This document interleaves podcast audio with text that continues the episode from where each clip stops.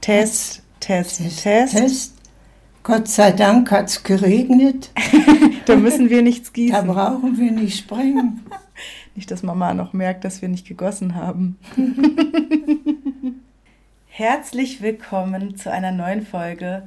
Immer Richtung Mitte. Wo geht's denn hier zu mir?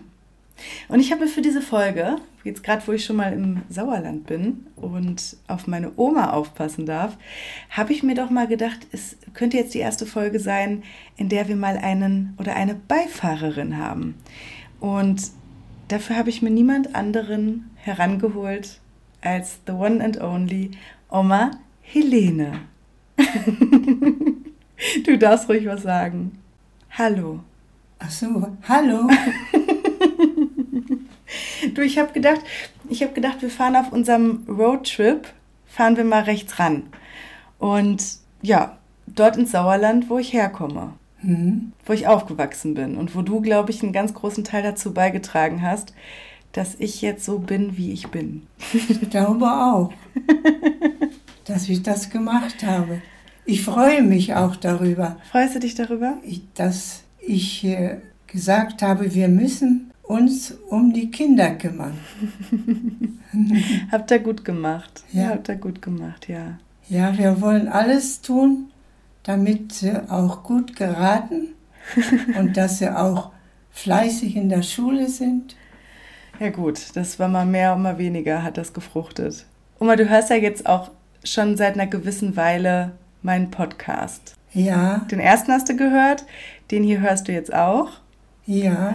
Und dadurch, dass so viel, was ich weiß, was ich mit durch mein Leben genommen habe und was ich auch den Leuten teilweise weitergebe, ähm, viel auch von dir kommt oder du damit zu tun hattest, dass gerade mit deiner robusten Art, mit der du durchs Leben gehst, du hast ja eine unglaubliche Positivität, wie ich finde, und gehst mit einer robusten Weise durchs Leben. Ich meine, das muss man erstmal einem nachmachen. Mit 96, fast 97, nach einem Krieg, nach dem Zuhause verlieren. Ich meine, das Leben hat bei dir ja da auch ab, ja, Abzweigungen genommen, die du vielleicht so nicht vermutet hättest in deinem Leben. Ja. Und da habe ich mir jetzt überlegt, vielleicht könnten wir jetzt mal eine Folge machen. Vielleicht wird es eine etwas andere Folge. Vielleicht wird es eine Folge, in der ich dir einfach Fragen stelle und du antwortest darauf, so gut es geht. Ja, ich will versuchen. tu, tu mal die Lampe ein bisschen runter. Die Lampe ein bisschen die runter. die stört mich. Die stö das ist gut. Bedürfnis, Bedürfnisse äußern. Ja. Das ist wichtig. Oma, der Podcast, der geht ja vor allem darum, in die eigene Mitte zu kommen. In die Zufriedenheit sozusagen. Und was ist denn Zufriedenheit für dich?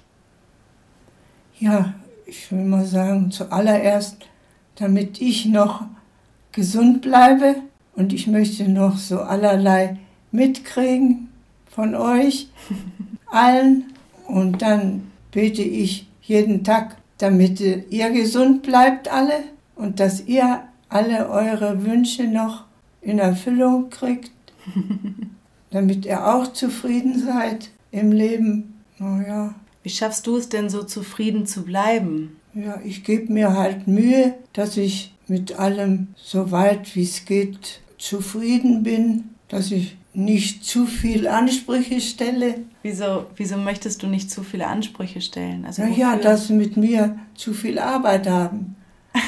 ich versuche immer noch vieles selbstständig zu machen. Und das ist ja der, ich finde es so beachtenswert. Das kann, das machen nicht viele mit 96 noch so. Ich meine, das Einzige, was ich hier machen muss, ist ähm, Sachen hoch und runter tragen ja. oder, oder dir die Strümpfe ein und an und ausziehen. Ja, also mehr ja. muss ich ja gar nicht machen. Alles andere versuche ich noch selbstständig zu machen. Das ist mir ganz wichtig. Dann. Da gebe ich mir schon Mühe. Da. Das fällt mir nicht schwer. Manchmal auch, wenn es ist auch schon mal, dass man wenn man kocht, dass man auch schon mal ein bisschen angestrengt ist. Aber ich versuche das halt immer wieder zu machen, damit ich deiner Mutter der Arbeiterspare. Ja, die macht sich selbst schon genug. Naja. ja. Und wie war das denn, als du jünger warst, Oma? Wie war das da? Ich meine, das, nach, nach Zufriedenheit zu fragen, finde ich schwierig, gerade wenn man in seiner Jugend einen Krieg erlebt hat oder das Zuhause verloren hat. Ich meine, wie alt warst du, als der Krieg begann? Als der Krieg begann? Wann begann er denn? 39 bis 39. Hm.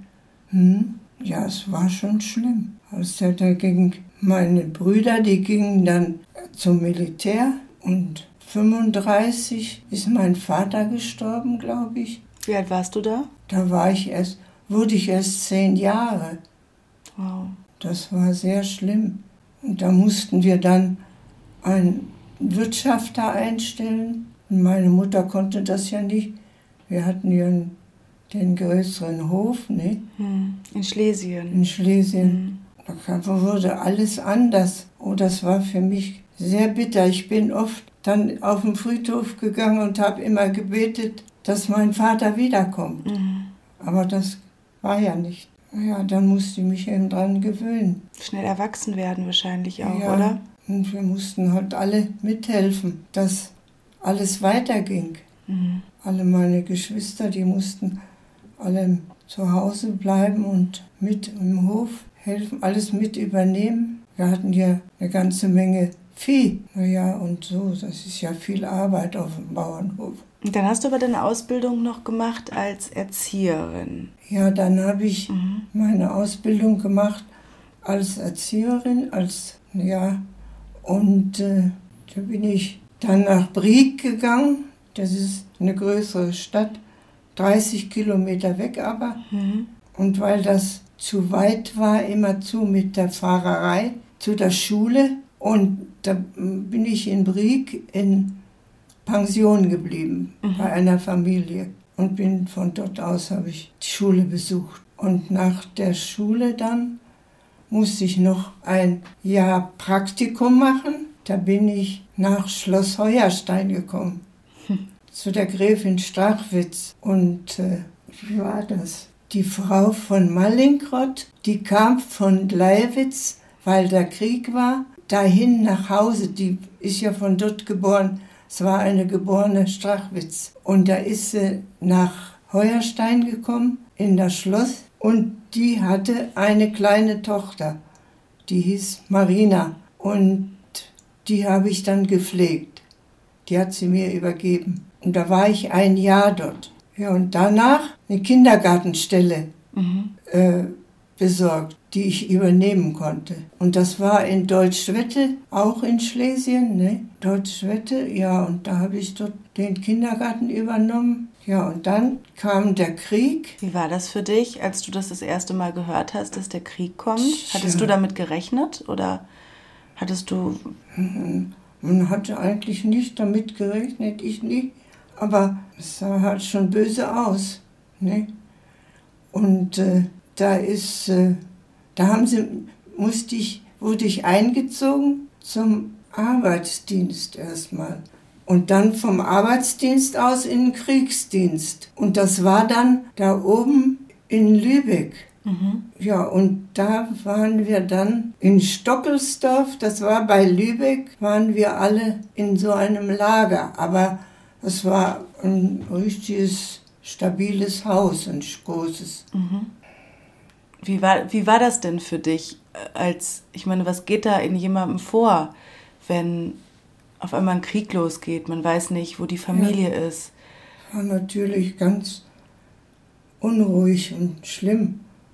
Denn dann kamen die Tiefflieger angeflogen, die Feinde. Mhm. Und da musste man sehen, dass man nicht erschossen wurde. Mhm musste man sich hinter Bäumen, wenn man unterwegs war, schnell verstecken. Nicht, die kamen ganz tief gerast vorbei. Ja, und dann war nämlich unser Lager beschossen worden. Und da mussten wir alle umziehen aus dem Lager. Und das war dort nicht so schön, das war ein Barackenlager und wir hatten hm. ein richtig gemauertes Haus. Und dann waren wir dort alle. Wie hält man das aus? Tja, man musste das aushalten. Was sollten wir machen? Ich hatte dann schon gar keinen Kontakt mehr mit zu Hause. Hm.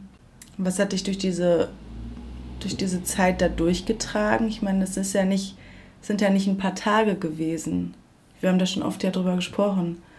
Ja, das war schlimm. Das sind ja wirklich, ja. wie viele Jahre waren das, wo du nicht wusstest?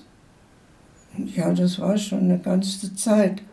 Aber dann bin ich, weil ich nicht mehr nach Hause konnte, da wurde ja dann da, das alles aufgelöst und da sind die, die Arbeitsmeiden, die sind dann, die aus dem Westen waren, die sind alle nach Hause gefahren und wir aus dem Osten mussten sehen, wo wir bleiben. Hm. Und da hatte die eine, die war aus Berlin, die hatte sich umgetan und hat gedacht, wir müssen ja irgendwie hier weg, dass wir sehen, dass wir alle ein bisschen Arbeit finden oder was oder unterkommen. Da hat sie gesagt, sie hätte ein, da war schon die Zonengrenze dann, konnte man nicht mehr so einfach über die Zone drüber und die hatte aber Bekannte und die hatten einen Lastwagen bestellt, da sollten wir alle rein und da hat sie gesagt, da fahren wir Richtung Heidelberg. Mhm. Und da habe ich gedacht, das ist mir auch sehr unsicher. Wo stehen wir dann? Wo soll ich hin? Mhm. Und da habe ich gesagt, ich versuche erstmal äh, Kontakt nochmal aufzunehmen mit einer Arbeitsdienstmaid, die aus Stade war.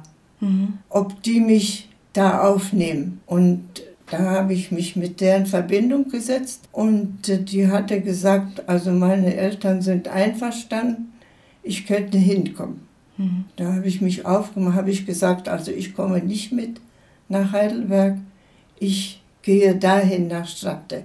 Stade. War das, dein, war das dein Bauchgefühl oder was hat dir das gesagt, dass du lieber nach Stade gehst? Ja, weil ich war so unruhig. Ich denke, dann steht man in Heidelberg hm. und was machen? Hm. Kommt man ja auch nicht unter. Hm. Und ja alles fremde Leute für mich. Hm. Das war mir doch zu ungewiss alles. Und da habe ich gedacht, das ist sicherer. Hm. Ich gehe dahin. Und da bin ich nach Stade gegangen. Unterwegs im Zug, da habe ich auch jemanden gegenüber gehabt, den habe ich so alles erzählt. Und ich hatte auch noch mal ein Foto von zu Hause gezeigt, demjenigen. Und auf einmal, die Züge waren ja furchtbar voll gedrängt. Hm. Da sagt jemand neben mir, der da im Gang stand, ach, zeigen Sie mir doch bitte noch mal das Bild. Das kenne ich nämlich. Ach was. Ja, da sage ich, das kann ja nicht sein, das ist ja in Schlesien. Ja, ja, sagt, sagt der.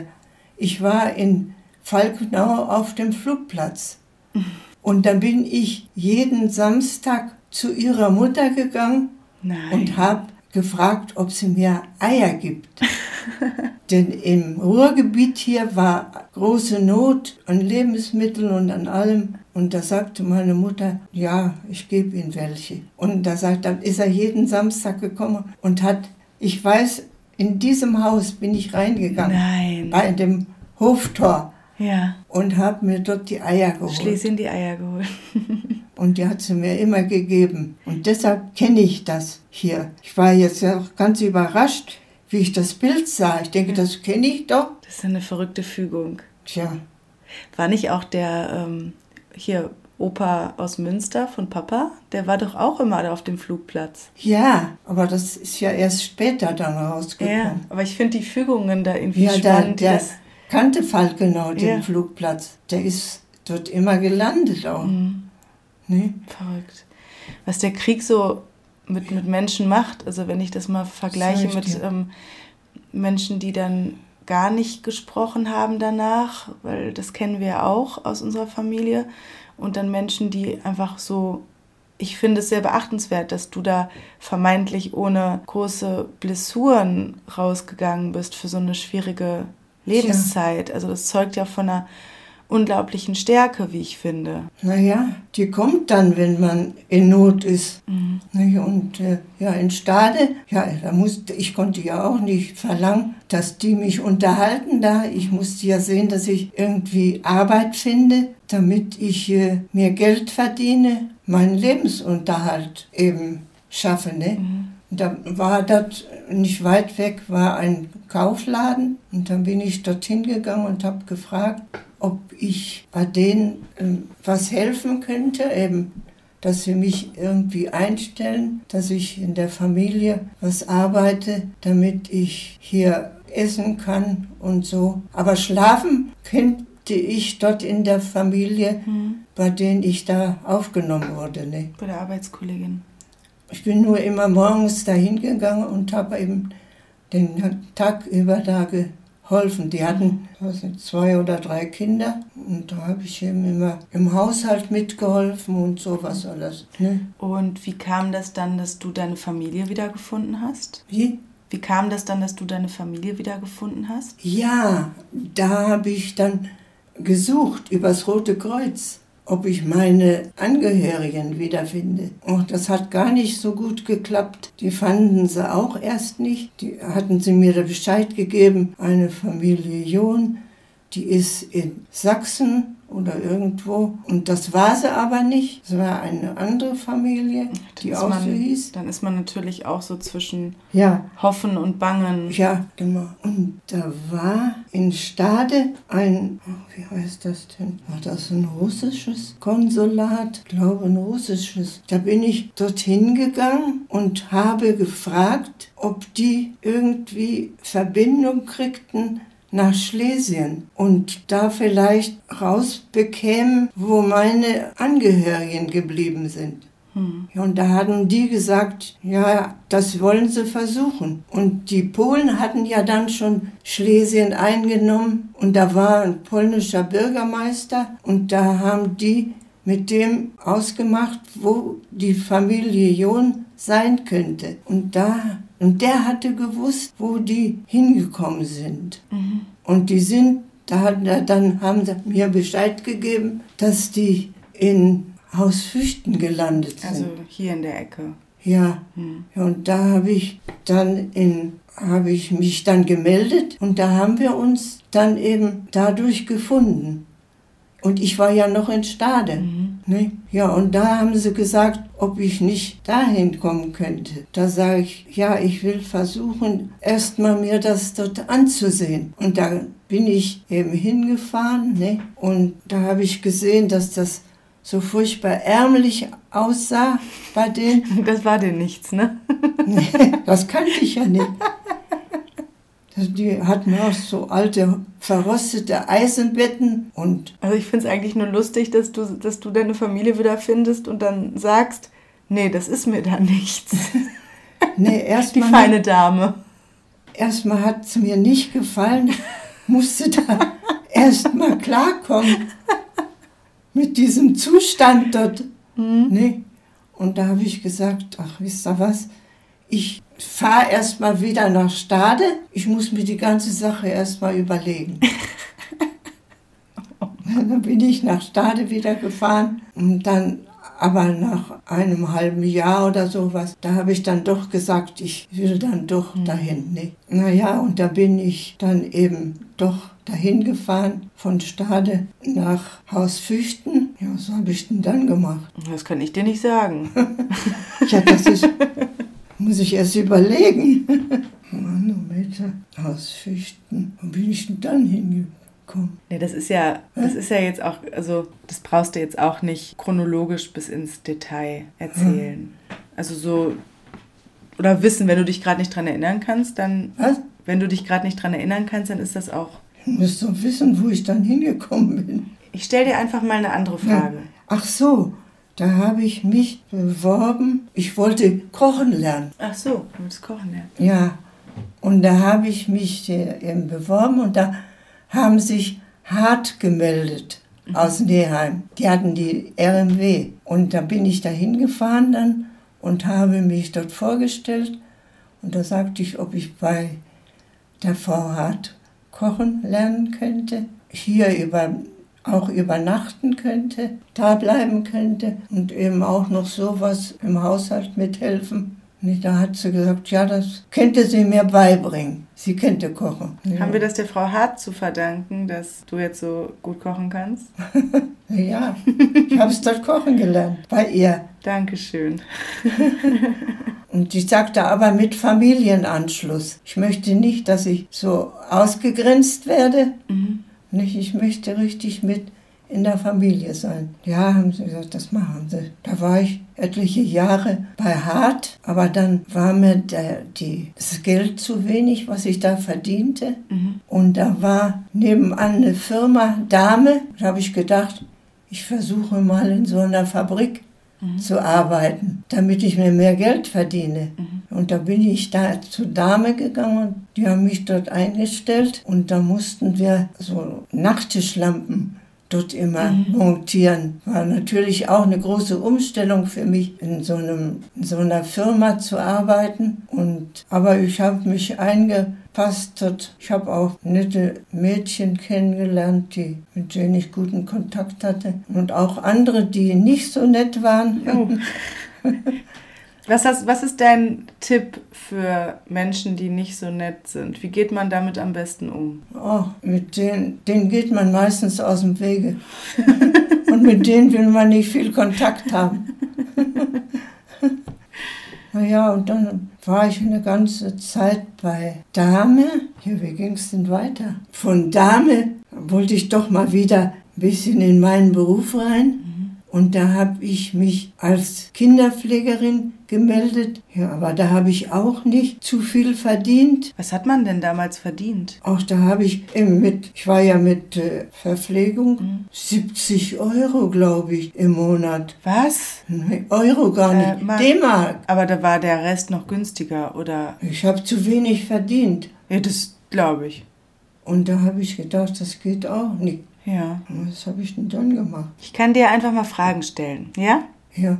Machen wir das so. Wenn man sowas wie einen Krieg in seiner Jugend hat oder in seiner, ja, in seiner jungen Erwachsenenzeit, das ist ja die Zeit, in der man eigentlich sein, ja, in der man so alles erlebt, in der man so viele Dinge richtig, falsch macht, in jeden Fettnapf läuft. Ähm, so war es bei mir zumindest. Ähm, also ich möchte meine 20er ja nicht missen. Was macht das mit dir? Also was, was hast du, hast du was vermisst? Ja, man muss halt immer ziemlich selbstständig handeln. Mhm. Also doofe, und sehen, wie es weitergeht. Frage. Ja, doofe Frage, hast du was vermisst, aber was, was hast du denn so am, ja, was, was hast du am meisten vermisst? Ja, die vielen Bekannten, die man früher hatte, mhm. hat man verloren. Manchmal hat man sie wiedergesehen. Da war in Werl immer eine Schlesierwallfahrt. Ah ja, ich kann mich daran erinnern. Und da kamen sie aus allen Richtungen, aus Deutschland kamen sie dahin. Das war eine ganz riesengroße Wallfahrt. Und da kamen viele Bekannte hin, die man dann wieder kennengelernt, also wiedergesehen hat. War immer ein großes Wiedersehen. Und das war jedes Jahr, war die Wallfahrt. Immer zu einer bestimmten Zeit. Und da hat man sich jedes Jahr dort wiedergesehen. Das war halt immer ein schönes Erlebnis. Wie, hat dich der, wie hat dich der Krieg verändert? Ja, man ist im ernster durchs Leben gegangen und hat immer gesehen, dass man durchkam. Das war sehr schwer. Hm. Man hat sich halt so durchgearbeitet bis zum heutigen Tag. Hm. Bist du dem Krieg auch für was dankbar? Also gibt es, kannst du auch eine Seite daran sehen, die, die dich was gelehrt hat? Also ist, ich finde, bei, bei sowas ist es eigentlich ist die Frage sehr schwer zu stellen. Aber du hättest Opa nicht kennengelernt. Nee, hätte ich nicht. Den Krieg. Aber dafür habe ich wieder meinen anderen Freund verloren. naja, das war so im. Den Opa habe ich kennengelernt. Da war in Neheim Schützenfest und ich war aber nicht hingegangen. Da kam die abends mit jemandem angefahren und sagte Lenchen, rief sie immer zum Fenster rauf. Ich wohnte ja dort bei Onkel Josef. Hm. Im Haus waren wir dann schon von Haus Fichten rübergezogen. Und äh, da hat sie gesagt, Lenchen, willst du nicht nach Neheim kommen? Der Georg Sobotta ist auch dort. der, würde, der würde sich freuen, wenn er dich dort sehen würde. Das ist ja der alte Schürzenjäger. Und da habe ich ihm gedacht, na ja, da will ich das mal machen. Kanntest du den denn davor schon? Ja, ich habe ihn schon öfter gesehen, aber noch nicht so mit ihm viel gesprochen. Aber ich kannte, ich wusste von der Familie Sobotta und mhm. so, aber sonst weiter nicht. Und da bin ich eben mitgefahren abends und da haben wir uns da im Zelt getroffen und dann war, waren auch die Freunde von Opa, die waren alle da. Das war ein Wilder, ne? Der war, der war wild, Opa. Wilder? Der war wild. ja, und da hat der eben sich mit mir dann bekannt gemacht. Mhm. Und da haben wir getanzt und war ein schöner Abend dann. Und da sind wir in der Nacht dann nach Hause gelaufen von Neheim. Ich, ich möchte dich daran erinnern, dass ich das immer verboten bekommen habe. Ja. Ich laufe ja nicht im Dunkeln mit irgendwelchen Männern nach Hause. Naja, dann habe ich ihn ja schon gekannt von ja. Höhen aus, dass er nicht gefährlich war. Und da bin ich mit ihm in der Nacht nach Hause gegangen. Ja, es fuhr ja kein Bus mehr und nichts. Mhm. Musste man ja. Ja, ja, das kenne ich. naja, und da sind wir eben nach Hause, hat er mich begleitet. Er ist dann auch nach Hause gegangen zu sich. Dann haben wir uns eben verabredet, dass wir uns mal immer wieder treffen. Und warst du, also ich meine, es gab ja früher noch keine äh, Handys, also keine Telefone. Nee. Da musstest du darauf vertrauen, oder? Dass der sich wieder meldet. Oder wie war, wie war es das? Es war so. Ja. Ich meine, man kann ja dann nicht alle fünf Minuten mit dem Kopf im Briefkasten hängen. Er kam dann schon mal zu uns und schellte mhm. und wollte, ähm, fragte, ob er mit mir, ob er mich sprechen könnte. Mhm.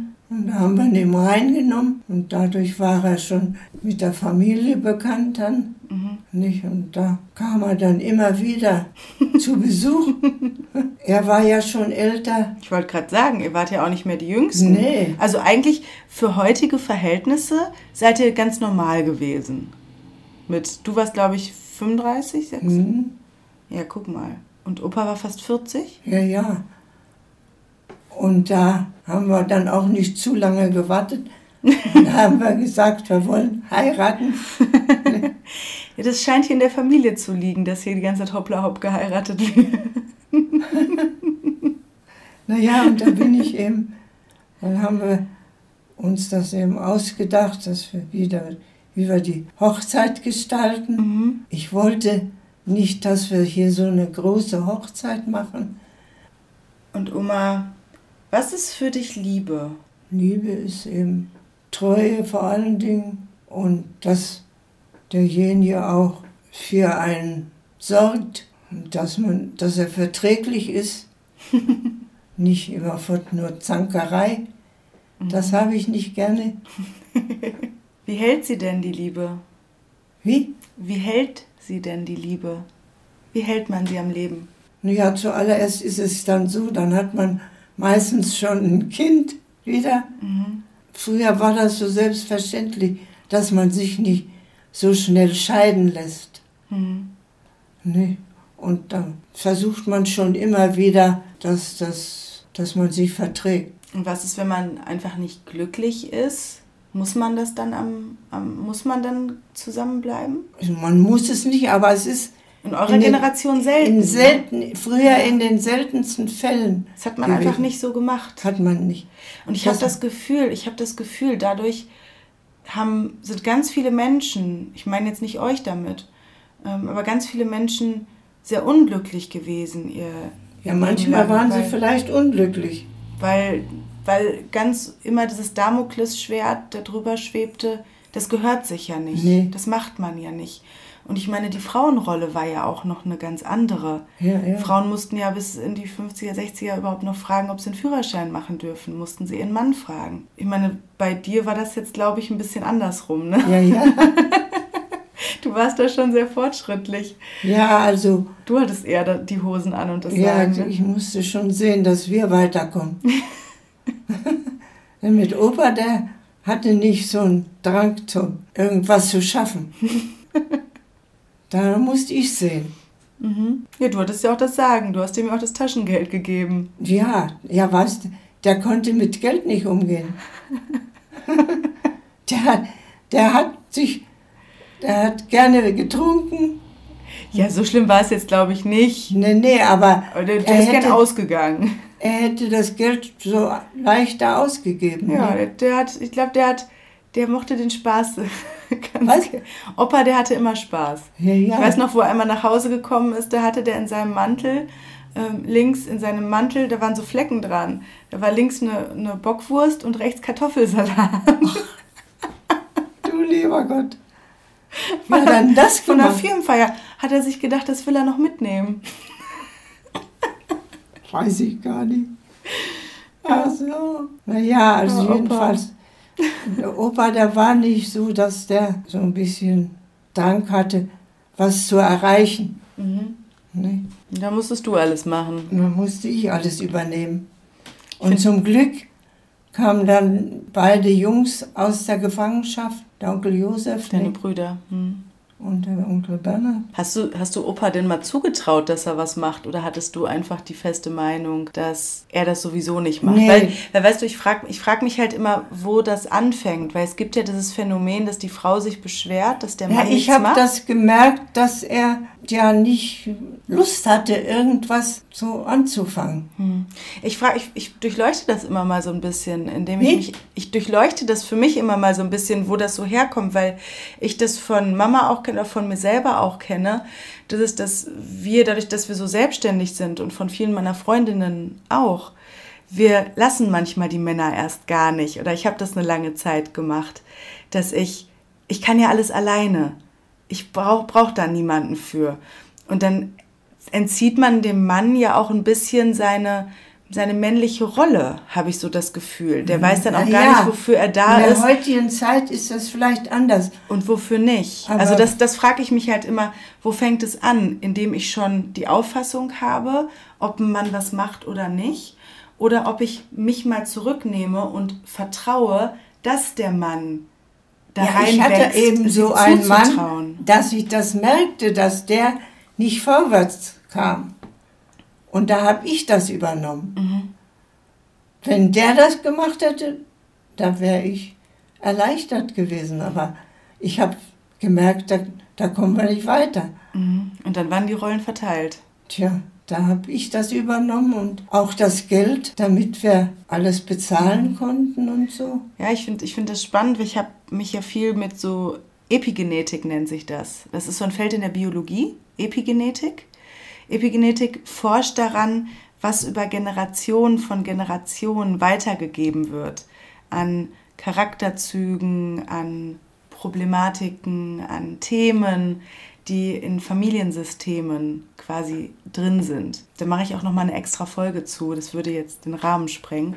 Aber daraufhin habe ich mich halt gefragt, woher einige so meiner ja, vor allem so dieser Charakterzüge kommen, ähm, eben, dass ich so schwer auch darauf vertraut habe, dass der Mann schon was macht, weil das ja gefühlt einfach sich durchzieht, das Thema. Mhm. Ne, so dass, äh, dass wir Frauen sind sicher, wenn wir das alleine machen.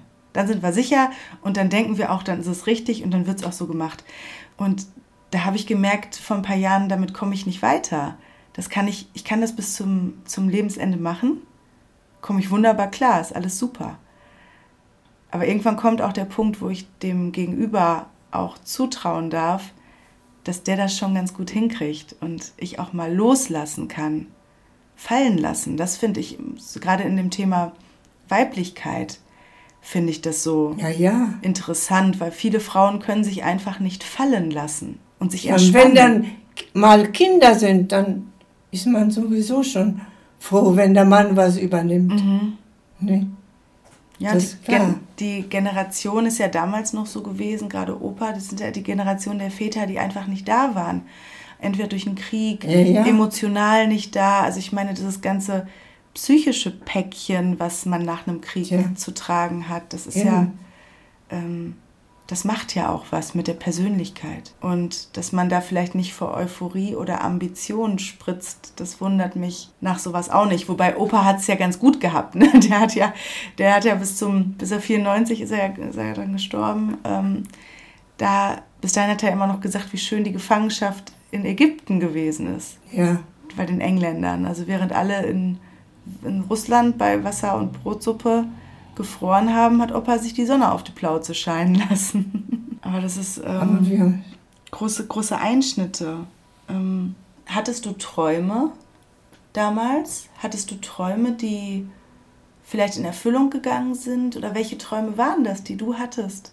Ja, man träumt halt immer, dass man im Leben was erreicht und dass alles gut geht. So denkt man heute noch. Hast du heute noch Angst?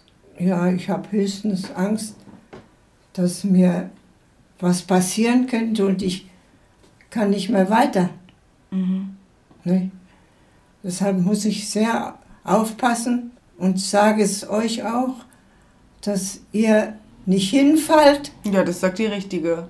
Ja, ich sag nur, weil ich das von mir weiß. Ja, ja. Nee? Da konnten wir uns den Mund fusselig reden. Du musstest noch die Treppen heimlich runtergehen und du hast dich beim letzten Mal auf die Nase gelegt. Naja. Ist gut und ausgegangen ich, man, alles. Man sagt, soll doch lieber vorsichtig sein, mhm. denn das merkt man im Alter, mhm. dass man sich die Knochen kaputt geschlagen hat. Ja. Was würdest du deinem jüngeren Ich für einen Tipp geben, wenn du jetzt mit deinem jüngeren Ich nochmal sprechen könntest? Mit der jungen Helene. Was hm. würdest du ihr für einen Rat mitgeben? Was du gerne gewusst hättest, als du jünger warst. Jetzt hast du ja mit 96 natürlich viel erlebt. Du hast eine ganz anderes, ein ganz anderes Bewusstsein. Was hättest du der Helene von hm, Anfang 30? Hätte ähm, man das nicht gedacht, dass man sowas alles erleben muss und dann schaffen muss. Mhm. Das war natürlich eine große Herausforderung aus einem. Gibt es da, gibt's da überhaupt noch Platz für so Banalitäten wie Und Liebes dann im Krieg war sowieso alles, äh, da gab es keine Feierlichkeiten oder mhm. Tanz oder sowas. Da gab es überhaupt nichts. War alles zu und keine Feierlichkeiten. Mhm. Musstest du höchstens zu Hause was machen. So ein bisschen wie bei Corona, ne? Ja, ja. so in einer sehr, sehr äh, weit gedehnten Vergleichsform. Ja, also unser einer. Sehr, sehr weit gedehnt. Ich, die, früher so die, meine Geschwister, die sind immer zum Tanz gegangen. Mhm. Ja, das habe ich ja nicht mitgemacht in meiner Jugendzeit. Nee, stimmt, du hast die ganze Jugend. Ähm ja, ich habe wenig von meiner Jugendzeit mhm. gehabt. Nur Kummer. Wird so auf das spätere Leben gesehen, sind dann so, kann man überhaupt noch so Banalitäten wie Liebeskummer haben? Oder wie Probleme mit, mit sich selber, weil, oder dass man auf sich selber sauer ist? Also hat man dann sowas, nachdem man so einen Krieg durch hat? Oder werden so alltägliche Probleme. Ach, ich würde mal sagen, ich bin jetzt froh drüber, dass ich das im Leben durchgestanden habe und das erreicht habe. Mhm. Ne? Und da. Aber hat man dann noch Alltagsprobleme? Also, oder denk, denk, denkt man sich dann, äh, das ist so, so nichtig im Vergleich zu dem, was man durchgestanden hat? Ach, das, da denke ich gar nicht mehr drüber nach, eigentlich. Hm. Das ist eben so gewesen und das haben alle durchmachen müssen, den Krieg. Und da ist man halt froh, dass man das so weit überstanden hat. Es war schon nicht so einfach, was wir so durchgemacht haben. Den Krieg und dann noch die Heimat verloren. Das ist es ja, finde ich, was so, was ich auch für mich noch merke heutzutage. Also ich spüre ganz klar immer so dieses Gefühl von ähm, heimatsuchend, von Rastlosigkeit, von, also mich bewegt es immer sehr, wenn, wenn ich eben davon, davon höre, wenn du mir das erzählst, mit dem Heimat verlieren. Und ich habe manchmal so das Gefühl, das ist noch so ein paar Generationen zu mir runtergeschwappt, dass ich irgendwie immer auf der Suche bin nach einem nach Zuhause. Das ist irgendwie immer noch diese, diese komplette Suche, sei es in Form von einem physischen Zuhause, sei es in Form von einem Menschen, sei es in Form von, ja, wahrscheinlich das Zuhause in mir selber. Also immer dieser, dieses Gefühl von Heimatlosigkeit. Und am Ende ist es wahrscheinlich immer da, wo unser Herz ist. Ähm, so ganz kalenderspruchartig. Nur ja. ich glaube, das, das umtreibt viele, gerade auch viele Enkel von der Kriegsgeneration. Das Gefühl und gerade so Verlustängste.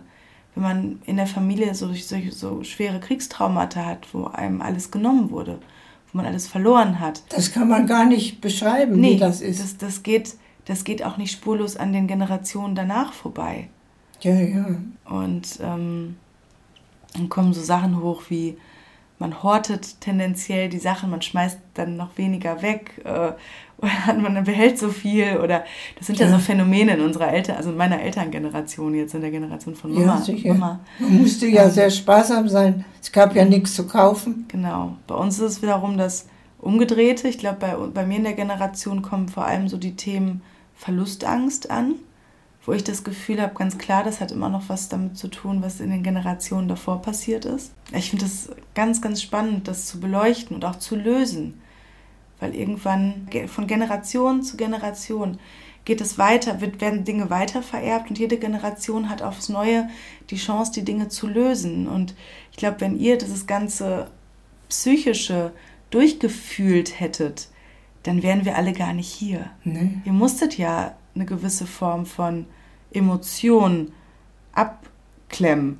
Weißt du, ich rede ja so in den ersten Folgen hier so ganz locker rüber, ja, dann musst du dich hinsetzen, dann musst du das durchfühlen, die Emotionen, aber ich sag mal so, dir damals hätte ich das nicht empfohlen. Das ist schon, schon ganz gut so, wie ihr das da für euch zumindest gelöst habt. Mhm.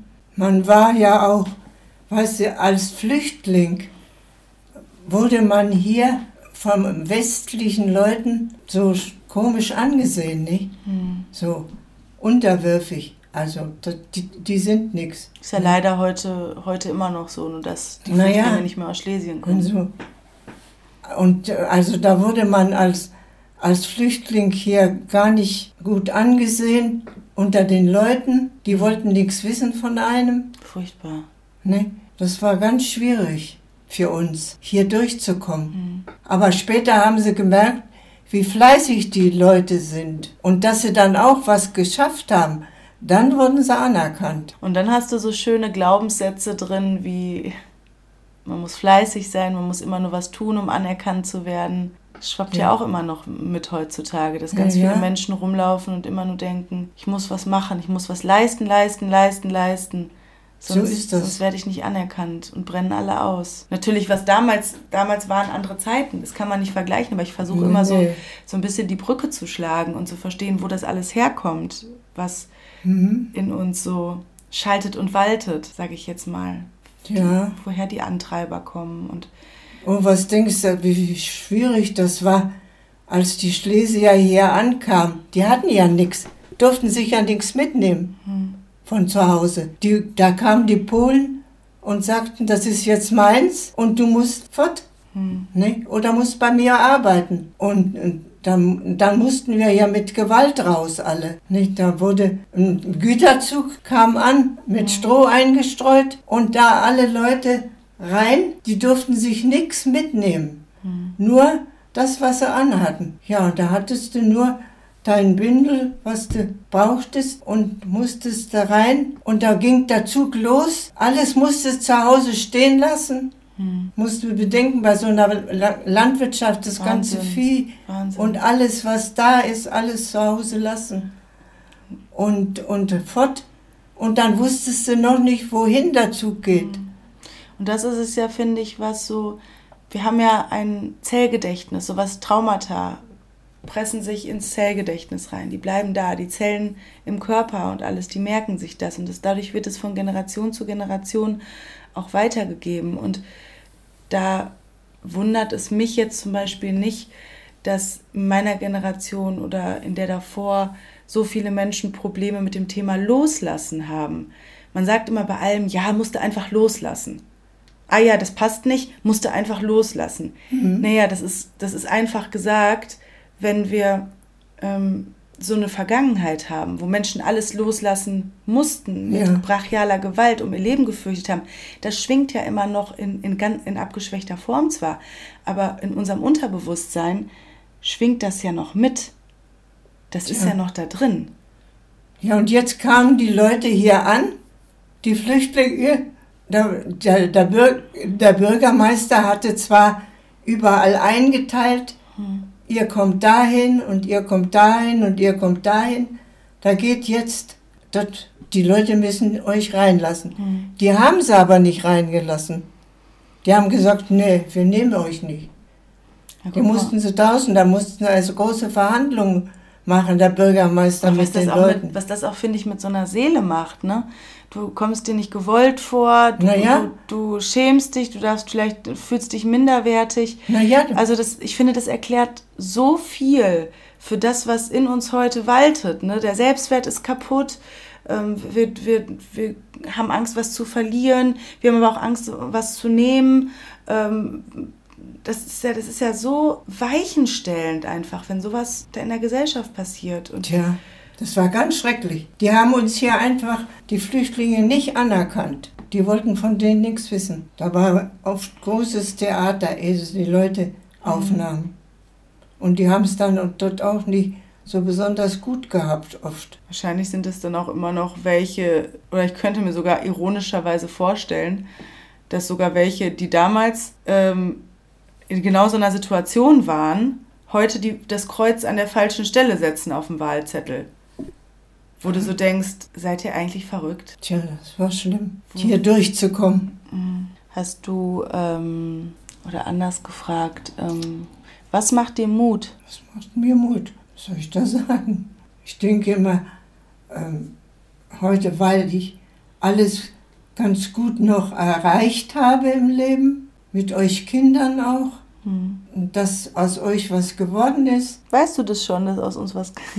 Na ja, das habe ich ja gesehen. Ihr habt ja was erreicht im Leben, nicht? Hättest du das gedacht? Na ja, das war nicht so einfach, euch zu übernehmen.